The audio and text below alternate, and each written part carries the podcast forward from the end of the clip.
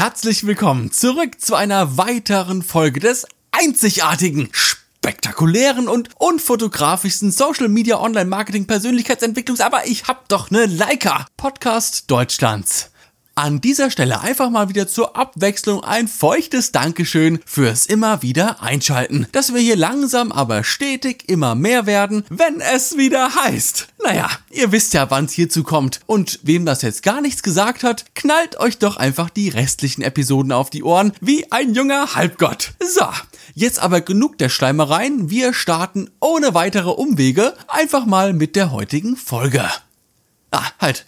Einmal muss ich noch kurz schleimen. Schön, dass ihr wieder eingeschaltet habt. Also diese Folge läuft große Gefahr, trocken zu werden. Sehr trocken. Vielleicht sogar so trocken wie das Leben einer Backpflaume in der Sahara-Wüste. Aber ich gebe mein Bestes, es irgendwie süß und auch ein bisschen sexy zu verpacken. Damit ein paar wichtige Kernaussagen vielleicht trotzdem bei euch irgendwo da oben in der Birne andocken können. Okay, Ihr seid vorgewarnt. Ich wollte es nur mal erwähnt haben. Also, dann lassen wir jetzt mal die SD-Karte aus der Hülle. Ah, also, seid ihr bereit? Okay, auf drei geht's los. Kurz und schmerzlos. Eins, zwei, drei. Es geht um den neuen Medienstaatsvertrag. Ah. Die haben, hey, die haben alle abgeschaltet. Ich hab's dir doch gesagt. In der Sekunde haben die alle abgeschaltet. Ich, ich hab's euch ja gesagt. Auf mich hört ja wieder niemand.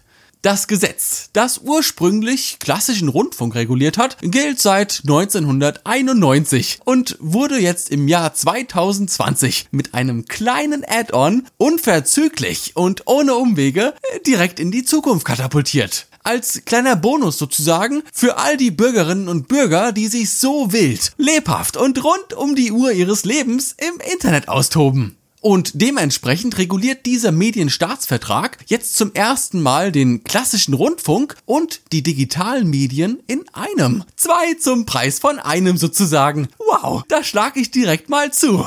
Also, ihr frechen Content Creator, ihr schamlosen Influencer, vorbei die wilde Zeit, in der ihr Millionen über Millionen von Euro an dem deutschen Staat vorbeischaufeln konntet. Sicher auch du dir einen exklusiven Glasvorteil mit dem Rabattcode Steueroase 20. Juhu! Es gab ja bereits in der Vergangenheit besonders mit großen deutschen YouTubern und der Landesmedienanstalt so den ein oder anderen kleinen Konflikt. Privatpersonen, die in ihren Livestreams mehr aktive Zuschauer haben, wie manche Radiosender in derselben Zeit Zuhörer. Videos, die Millionen von Aufrufen haben, aber frei von jeglicher Pflicht und Rundfunklizenz veröffentlicht werden. Na, na, na, das geht in einem so fortschrittlichen Land wie Deutschland einfach überhaupt nicht. Genauso wenig wie die Nachbarshecke, die 0,12 Zentimeter über mein Grundstück ragt. Ich fackel dein ganzes Haus ab, wenn du das Ding nicht runterschneidest, Junge. Aber fangen wir mal von vorne an. Der Medienstaatsvertrag regelt in Zukunft die Rechte und Pflichten aller Sender in Deutschland. Egal ob das klassischer Rundfunk ist oder eben ein fleißiger Content Creator auf Instagram. Alles, was nach draußen funkt, wird durch den neuen Vertrag jetzt abgedeckt. Puh, na, da muss ich doch direkt mal einen aktuellen Blick auf meine Downloadzahlen werfen und oh, Glück gehabt. Gott sei Dank ist dieser Podcast so unerfolgreich. Ah.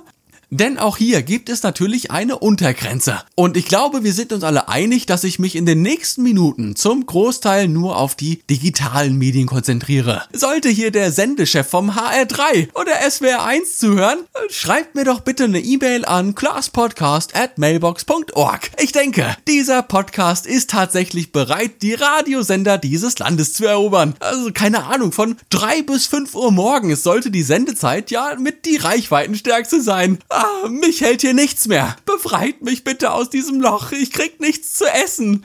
So, Okay, alle Streamer und Content Creator, die im Schnitt 20.000 Nutzer gleichzeitig erreichen, müssen sich nun, ja, leider, leider, eine solche Lizenz besorgen. Dabei ist ein Detail sehr wichtig, denn es macht keinen Unterschied, ob der Inhalt linear oder on demand verfügbar ist. Also macht es keinen Unterschied, ob ich gerade live streame oder ich diesen Stream im Anschluss auf YouTube hochlade. Sobald ich 20.000 Nutzer gleichzeitig erreiche, ah, bin ich fällig. Sie gehen nicht über los und kassieren keine 400.000 neuen Follower. Was allerdings noch etwas unsicher und undurchsichtig definiert ist, ist die Definition von gleichzeitig. Also brauche ich eine Lizenz, wenn 20.000 Menschen meinen Stream live verfolgen oder brauche ich sie vielleicht sogar schon, wenn das Video im Anschluss die 20.000 Views überstiegen hat? Im Zweifel, und ich bin ehrlich, diese Zahlen sind weit, weit, weit, weit entfernt von all dem, was ich je in meinem Leben im Internet hochgeladen habe. Aber wer von euch diese magische 20.000er Grenze hier und da ab und an mal knackt? Dem kann man an dieser Stelle nur empfehlen, sich bei seiner jeweiligen Landesmedienanstalt seines Bundeslandes mal ganz vorsichtig zu informieren. Ich hab da ja immer ein Riesenproblem mit, weil im Zweifel weckt man halt schlafende Hunde. Aber auf der anderen Seite sind besonders Plattformen wie YouTube mittlerweile so in der Gesellschaft angekommen, dass auch der deutsche Staat gar nicht mal mehr so unbeholfen agiert wie noch vor ein paar Jahren. Übrigens, als kleine Ergänzung noch, eine Sendelizenz kann man erst mit 18 Jahren beantragen. Grüße gehen raus an all die wilden Kreativen von morgen. Ich bin mir sicher, wenn ihr mal volljährig seid, wird die Scheiße wahrscheinlich noch sehr viel komplizierter werden. Aber du, sag mal, wozu brauche ich denn jetzt diese Lizenz eigentlich? Welche Vor- und Nachteile habe ich dadurch?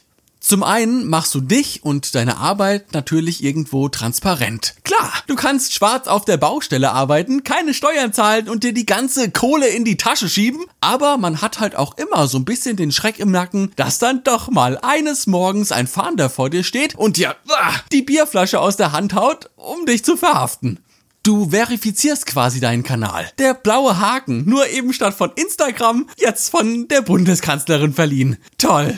Die Landesmedienanstalt hat die Aufgabe, diese privaten Sendelizenzen zu überwachen, dass du dich an bestehende Gesetze hältst, keine verfassungswidrigen Inhalte teilst und mit am wichtigsten, dass du dich an Jugendschutzgesetze hältst. Ganz einfach gesagt, muss sich ein YouTuber an dieselben Vorschriften halten wie private TV-Programme aller Pro7 oder beim guten alten RTL.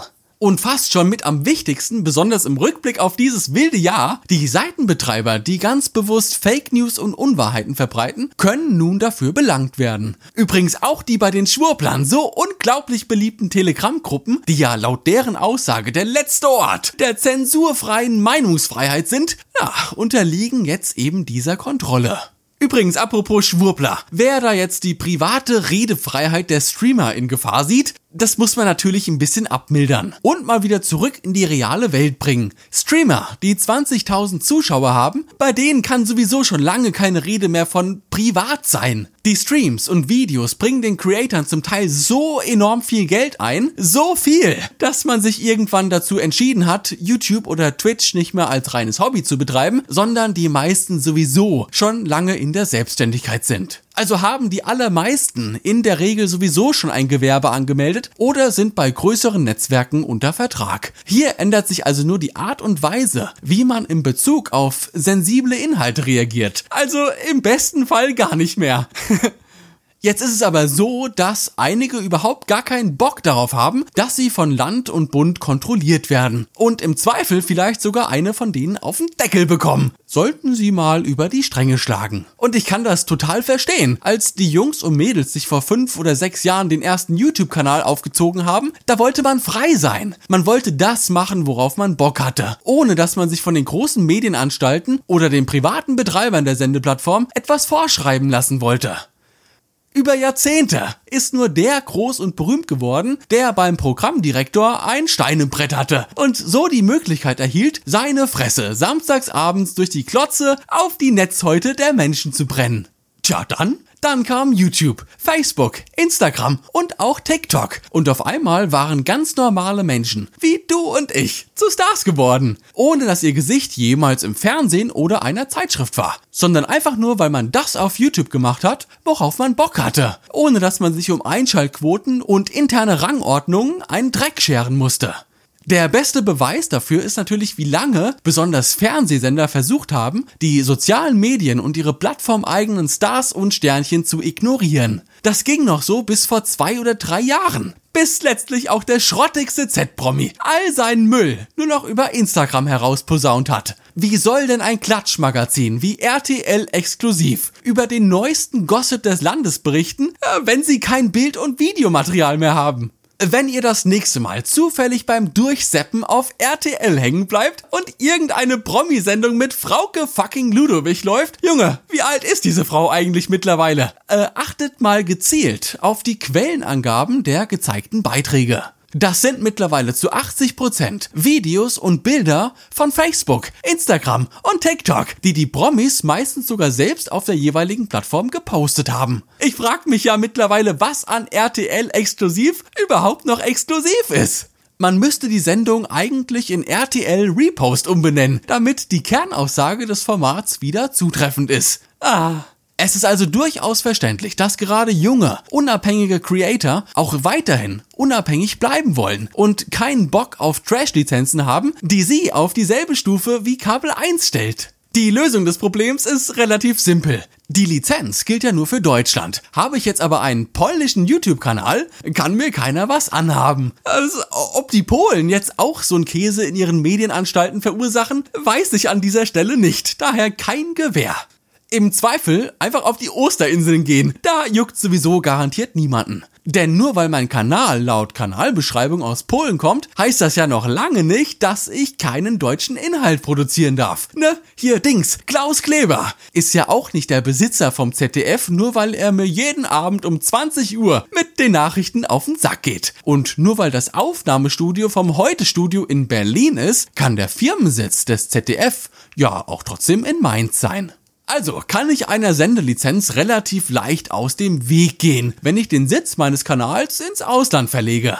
Ob das allerdings so klug ist und am Ende des Tages mehr Vor- als Nachteile hat, nun ja, das muss jeder von euch am Ende selbst entscheiden und auch abwägen.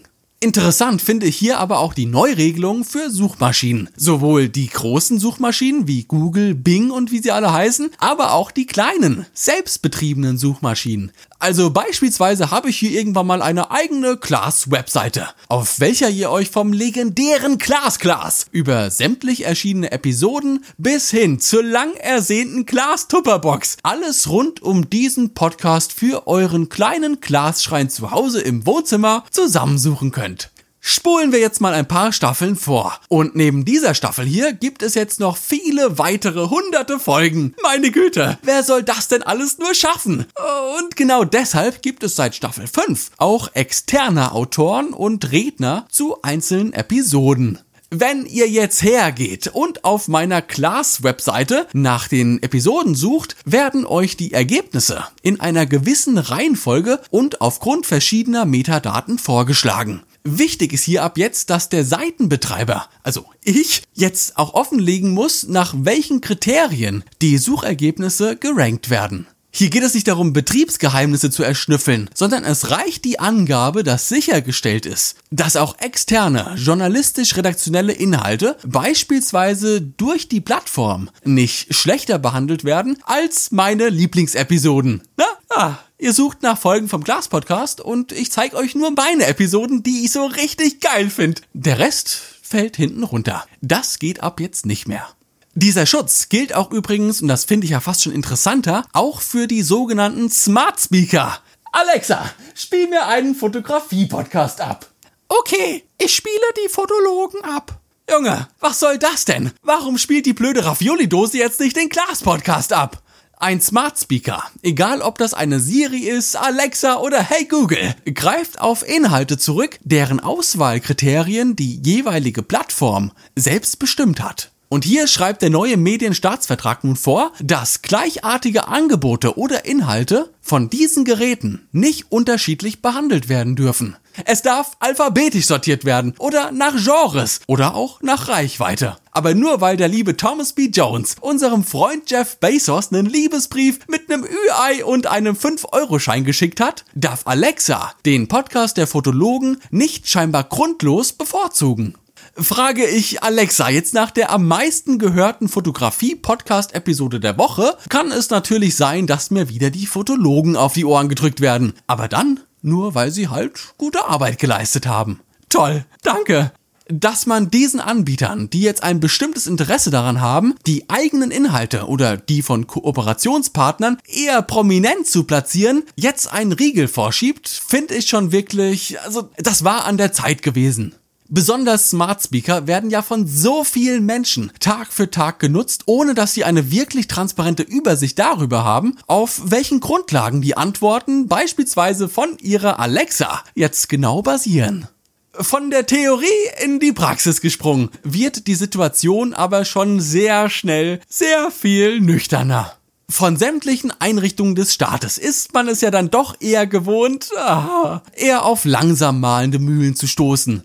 Auch hier mit einem modernen Medienstaatsvertrag wird sich an der Infrastruktur der einzelnen Anstalten erstmal auch nicht viel ändern. In Baden-Württemberg arbeiten rund 30 Mitarbeiter in der Kommunikationsabteilung des Landes. In Schleswig-Holstein sind es nur 23 und selbst Bayern ist mit seinen 86 Mitarbeitern noch relativ dünn besetzt. Es wird also schon vermutet, dass die Mitarbeiter sehr schnell an ihre Grenzen kommen, auch von der Kompetenz her.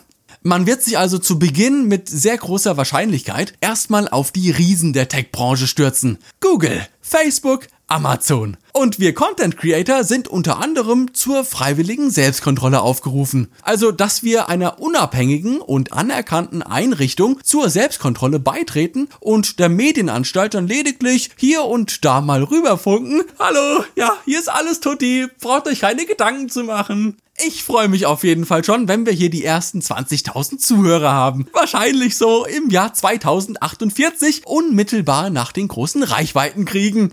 Ah. So, ihr süßen Mäuse. Ich hoffe, diese Episode heute war euch nicht allzu trocken gewesen, aber auch über solche Dinge müssen wir hier von Zeit zu Zeit einfach mal sprechen. Denn mit jedem Tag verwächst die Grenze zwischen alten und neuen Medien immer weiter. Und in diesem Sinne hoffe ich, dass ihr auch heute wieder eine Kleinigkeit in eurer Glastuberdose mitnehmen konntet. Und dann würde ich einfach ganz ungezwungen vorschlagen, dass wir uns das nächste Mal hören. Wenn es wieder heißt, Glas zu dem Podcast. Lasst krachen, ihr süßen Mäuse. Ich hab euch ganz doll lieb. Ciao. Brrr.